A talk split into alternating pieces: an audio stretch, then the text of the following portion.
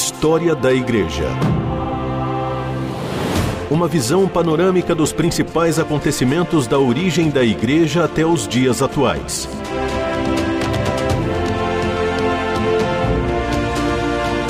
A apresentação do pastor e historiador Marcelo Santos. Eu sou o pastor Marcelo Santos e estou muito contente, muito feliz por poder mais uma vez estar com você nesse espaço onde nós juntos compartilhamos sobre a história da igreja. Se você quiser entrar em contato conosco, se você quiser dar a sua opinião, fazer uma sugestão, uma crítica, vai ser uma grande alegria para nós falar com você. Você pode entrar em contato pelas nossas redes sociais, pelo nosso e-mail, pelo nosso WhatsApp aqui da RTM, ou até mesmo as minhas redes sociais. Você pode encontrar lá no Facebook, no Twitter ou no Instagram. Eu estou à sua disposição e vai ser um grande prazer poder conversar com você, podemos discutir um pouco mais a respeito da história da igreja. Nós estamos conversando sobre os concílios ecumênicos, concílios muito importantes que discutiram e definiram temáticas fundamentais para a formação da doutrina cristã. Nós estamos conversando sobre o quarto concílio. Eu quero hoje conversar com você sobre o quarto concílio, o concílio de Calcedônia, que vai acontecer no ano 451. A temática, a ênfase desse concílio ainda era a questão da humanidade e da divindade de Cristo. A questão central era o fato de Jesus ter uma ou duas naturezas. Da escola de Alexandria, vale a pena destacar nesse concílio a opinião, o papel de Dióscoro, bispo de Alexandria, Eutico Abade em Constantinopla, mas também Crisápio, capelão do imperador em Constantinopla, um político muito poderoso. Nesse concílio, Eutico vai negar que Cristo existisse em duas naturezas, depois da encarnação, de que ele fosse consubstancial conosco, ou seja, que ele teria a mesma natureza que o ser humano por causa da sua humanidade. Vale a pena destacar é, a representação das duas escolas aí dentro desse contexto. Da escola de Alexandria, Dióscoro, é, ele vai, juntamente com Eutico, que era abade de Constantinopla, e Crisápio, capelão do imperador de Constantinopla, defenderem a ideia de que Cristo não existia de maneira nenhuma em duas naturezas. Eutico vai negar que Cristo existisse em duas naturezas e que depois da encarnação ele pudesse ter a mesma natureza que o ser humano por conta da sua humanidade. Isso vai gerar uma grande polêmica dentro do concílio e as pessoas da escola de Antioquia vão se opor a essa opinião e a esse parecer. Gente como Flaviano, que era bispo de Constantinopla, Pulquéria, irmão do imperador, e Marciano, marido de Pulquéria, todos eles com apoio de Leão Grande, que a essa altura era o bispo de Roma. Esse concílio ele foi convocado em substituição ao concílio realizado em Éfeso em 449 e que foi presidido por Dióscoro. Eutico foi reabilitado e Flaviano foi condenado. Dióscoro vai recusar a ler essa carta doutrinária que o bispo de Roma tinha escrito e tinha definido, e ele acabou sendo preso e morrendo dias depois. Leão, ele convoca o concílio de Éfeso e ele é conhecido como Concílio dos Ladrões. Depois da morte do imperador, Pulquer e Marciano vão convocar esse novo concílio em Calcedônia em 451. Estiveram presentes nele 520 bispos e eles vão condenar Eutico e Dióscoro e a Carta de Leão vai ser lida e aprovada com aclamação. A definição aceita sobre essa questão foi do fato de existir duas naturezas em uma só pessoa acerca da humanidade e da divindade de Jesus.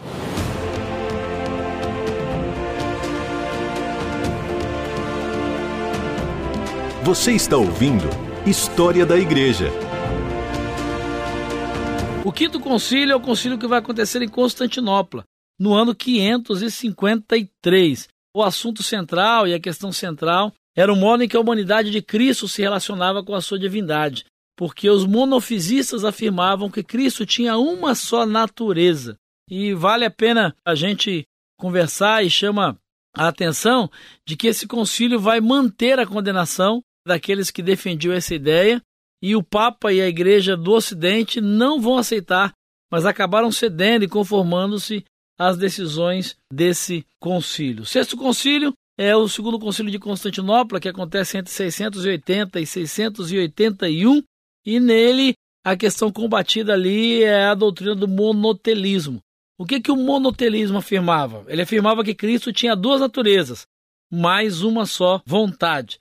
Isso vai acontecer porque Sérgio, bispo de Constantinopla, em princípios do século, ele tinha feito uma última tentativa de ganhar de volta o ensino dos monofesistas. Ele tinha ensinado que, apesar de ter duas naturezas, Cristo tinha uma vontade só, a vontade divina. Ele não tinha essa vontade humana. E a gente encontra, inclusive, o fato de que Honório, que na época era bispo de Roma, ter dado seu apoio a esse ensino. Né? O concílio vai se reunir muitos anos depois e o ensino, apesar de ainda estar vivo e causando controvérsia, o concílio condena esse tipo de doutrina e trata isso como uma heresia.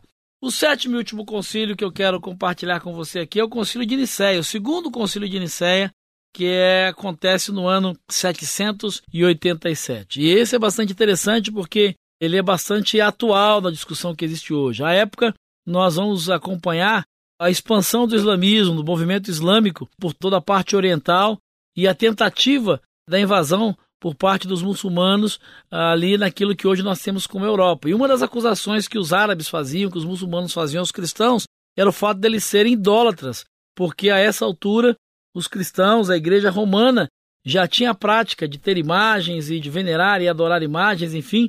Então os muçulmanos vão dizer que os cristãos são idólatras e por isso deveriam ser banidos, deveriam ser derrotados, deveriam ser dominados. Isso gera uma grande disputa interna na igreja. Nós vamos ver a construção de dois partidos, os iconoclastas, que eram conhecidos como os destruidores de imagens, né, aqueles que eram contra a utilização das imagens, e os iconodulos, que eram os adoradores de imagens, ou servos de imagens, veneradores de imagens. Leão III, que foi imperador entre 717 e 741, vai condenar o uso de imagens e vai fazer uma campanha contra elas. Talvez o imperador fosse em parte pressionado por muçulmanos que condenavam essa prática de veneração e de adoração de imagens. Constantino V, que foi filho de Leão, convocou um concílio em 754, o qual proibiu o uso de imagens do culto.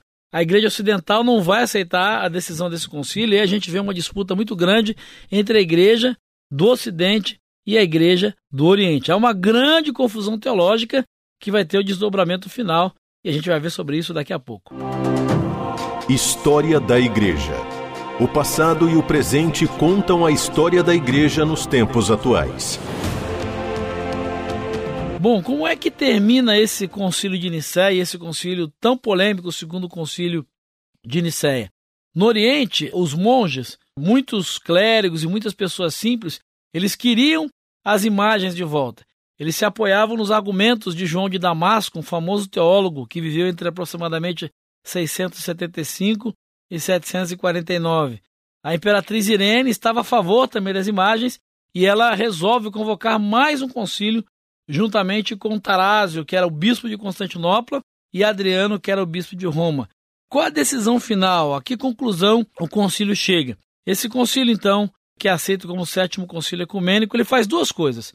Primeiro, ele restaura o uso de imagens nas igrejas e nos cultos e vai criar uma diferenciação entre latria, que seria adoração, que só se deve a Deus, e dulia, que seria uma veneração inferior que se presta as imagens. Essa é a, saída que a igreja encontra para lidar com esse conflito, com essa confusão que acabou sendo criada dentro da própria igreja. No início houve uma grande confusão no Ocidente, porque o latim, que era a língua comum, não possuía duas palavras para fazer essa distinção exata, o que acabou acontecendo através dos termos gregos latria e dulia. Por isso nós vamos ter esses dois partidos aí dentro da igreja né, os iconoclastas, os destruidores de imagens, e os iconodulos, os servos de imagens. Essa polêmica é resolvida, então, por uma questão que até hoje é defendida pela Igreja Católica Romana. Para eles, não há uma adoração às imagens, e essa é uma decisão do sétimo concílio, né, do segundo concílio de Nicéia.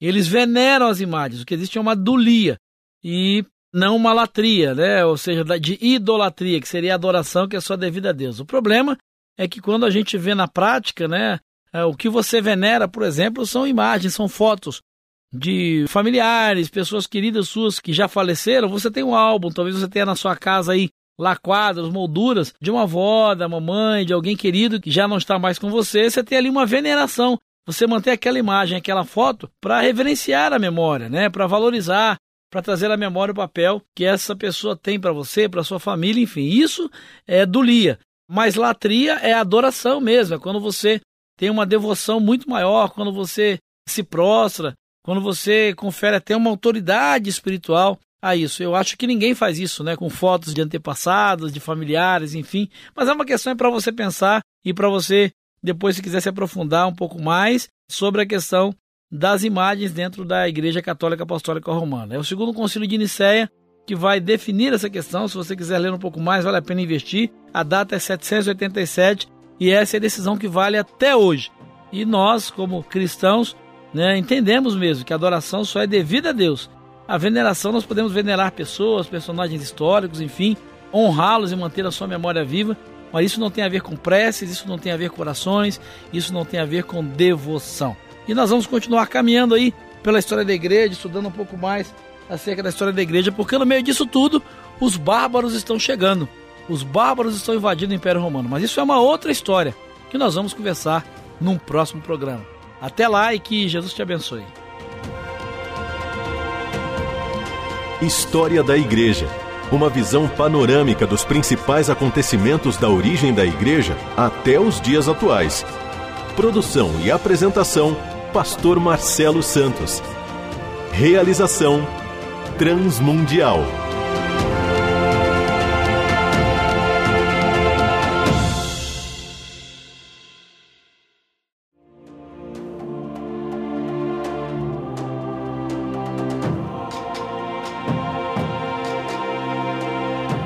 História da Igreja uma visão panorâmica dos principais acontecimentos da origem da Igreja até os dias atuais.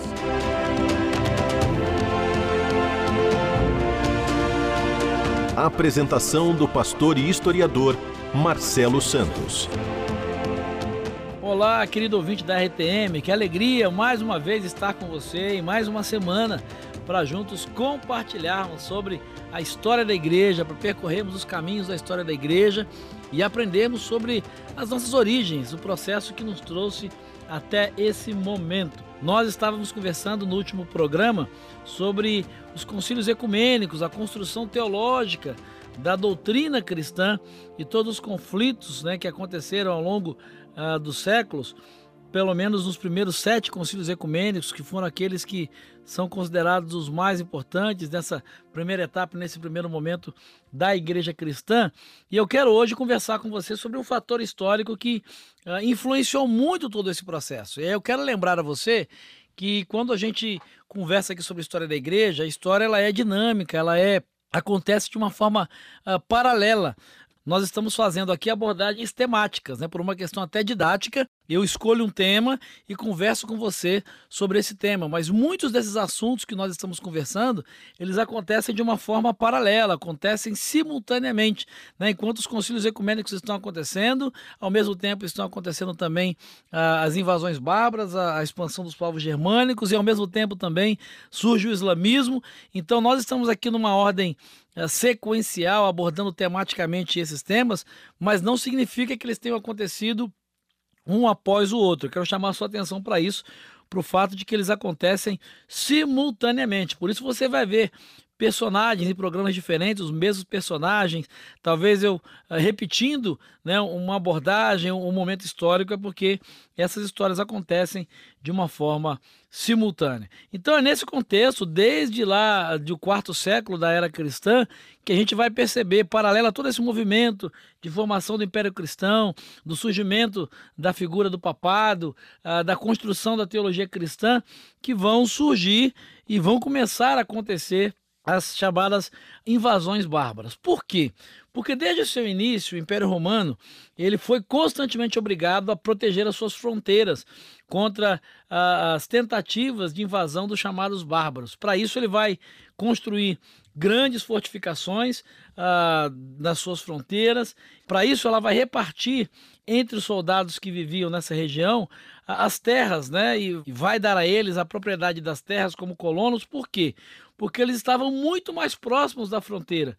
Né? E caso fosse necessário, era muito mais fácil mobilizar os soldados até a fronteira para o campo de batalha, caso isso fosse é, necessário. Desse modo, o Império Romano ele consegue defender as suas fronteiras até meados uh, do século IV. Porém, a partir dessa época, a defesa ficou cada vez mais difícil, até que, por fim, toda a parte ocidental do Império Romano vai ser tomada e vai ser conquistada por esses invasores. Com essas invasões bárbaras ou germânicas, o Império Romano do Ocidente vai se desmembrar em numerosos ramos, em numerosos grupos, com culturas, é, com línguas, com dialetos, enfim, e vai dar origem àquilo que a gente conhece como Europa hoje. História da Igreja. O passado e o presente contam a história da Igreja nos tempos atuais.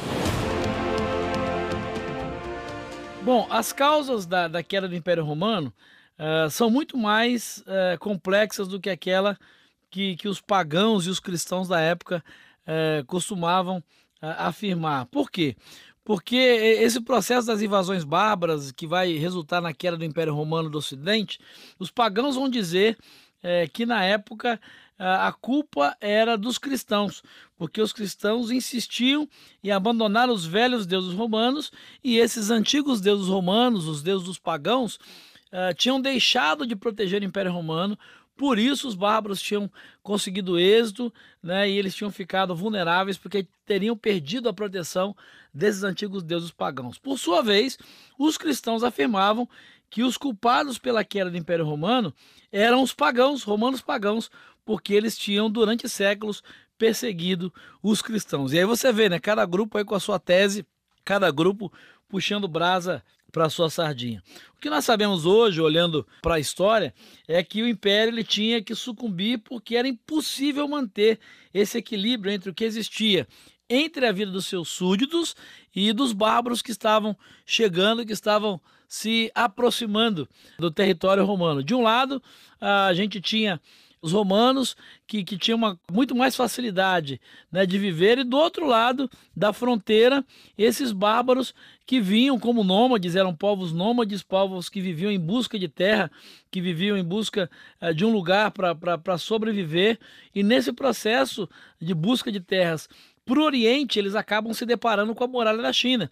Não há outra opção a não ser se dirigir para o Ocidente, e nesse processo eles acabam chegando até o Império Romano, que era a grande uh, potência da época.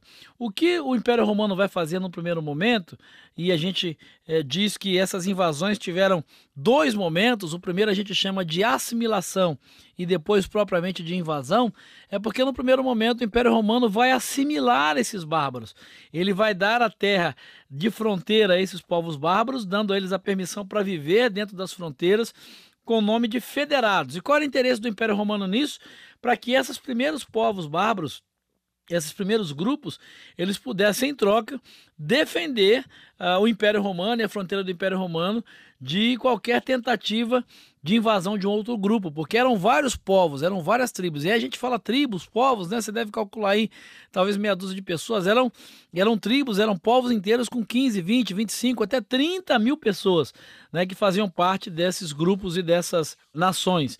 O resultado foi que em pouco tempo a maior parte do exército romano era constituído por soldados bárbaros, eh, frequentemente debaixo do comando de oficiais que também tinham a sua origem entre os bárbaros. Essas tropas se consideravam romanas e algumas vezes defenderam valentemente o Império Romano, mas outras tropas simplesmente se rebelaram contra a autoridade imperial e acabaram seguindo seus próprios interesses. Boa parte dos soldados que causaram grandes prejuízos nas margens ali do Mediterrâneo, na verdade, eram soldados do Império, bárbaros como soldados do Império que acabaram se revoltando e rebelando contra o próprio Império.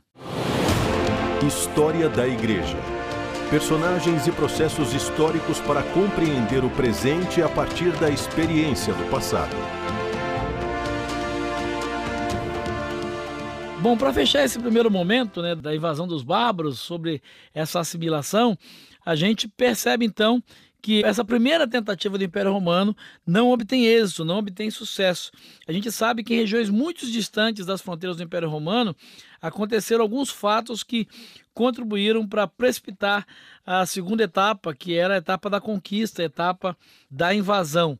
Né? Como eu disse para vocês, a muralha da China foi um desses fatores que acabou fazendo com que essas, legiões de bárbaros, e, eles são chamados de bárbaros por conta do estilo de vida nômade, até selvagem mesmo, que viviam, eles acabam migrando para o Ocidente. Além disso, é provável que eles tenham sido empurrados também pelos mongóis uh, nessas disputas de terra e pela mudança de clima também, que os obrigavam a procurar novas terras de tempos em tempos. Uh, no princípio da, da, era cristã, os hunos eles atravessaram os conhecidos uh, montes Urais e vão penetrar na Europa e começam a fazer pressão sobre os povos germânicos que viviam na Europa Oriental. Por volta do ano 370, e aí há disputas entre eles né, por território, uh, os hunos vão cair sob o domínio dos ostrogodos, que é um outro povo bárbaro, que dominava a costa ali do que a gente conhece como Mar Negro, e vão destruir todo o império dos hunos um forte contingente dos ostrogodos. Olha que nome interessante, que nome bonito. Você que vai ter filho e filha aí, fica aí uma sugestão, né? Ostrogodos, mas era o nome de uma dessas tribos. E um grupo grande dessa tribo, dos ostrogodos, vai se dirigir para os montes Cárpatos, onde vai começar a pressionar os visigodos. E quem eram os visigodos? Era um outro povo e aquele que a essa altura estava ali nas margens, na fronteira do Império Romano. Então, pressionado por aqueles que estão vindo atrás, né, os visigodos ah, não tem outra opção a não ser ah, se apresentar ali na fronteira ah, do rio Danúbio pedindo permissão para se instalar ah, em território romano. Depois de uma série de negociações, esses visigodos, que são a primeira geração, o primeiro grupo, eles vão ser aceitos ali como ah, federados, ah, vão ficar ali nas fronteiras. Mas como eu disse a você, isso vai durar pouco tempo, porque vários e vários outros povos, como burgúndios, suevos, francos, e vários outros povos vão acabar chegando até o Império Romano e pouco tempo depois eles vão se rebelar, inclusive os próprios visigodos, e vão se armar contra o Império Romano. O que a gente percebe é que a partir do século V é, sucessivas levas de povos bárbaros, né, várias, vários avanços de povos bárbaros, conhecidos como invasões violentas, vão destruir o frágil Império do Ocidente e por cinco séculos vão disputar as suas terras entre si. É interessante então que a gente percebe a fragmentação uh, do Império Romano do Ocidente dessa maneira. É porque é nesse contexto que é importante perceber a transição daquela unidade mediterrânea, a unidade do Império Romano, que foi tão importante para o surgimento e consolidação do cristianismo, com uma cultura só, com uma língua só, para a fragmentação que acontece a partir da invasão bárbara em vários povos, em várias culturas, que vão dar origem uh, muito mais à frente aos países que nós temos hoje ali dentro da Europa. É aí que você entende a mudança daquilo que era o Império Romano com uma cultura única, com uma língua única, com uma economia única, para a mesma região geográfica hoje que é a Europa, que é tão pulverizada. E as invasões bárbaras têm um papel bastante importante nesse processo, e inclusive também na questão da paganização do cristianismo. Mas isso é uma outra história que nós vamos conversar no próximo programa. Até lá e que Jesus te abençoe. História da Igreja uma visão panorâmica dos principais acontecimentos da origem da Igreja até os dias atuais. Produção e apresentação: Pastor Marcelo Santos. Realização: Transmundial.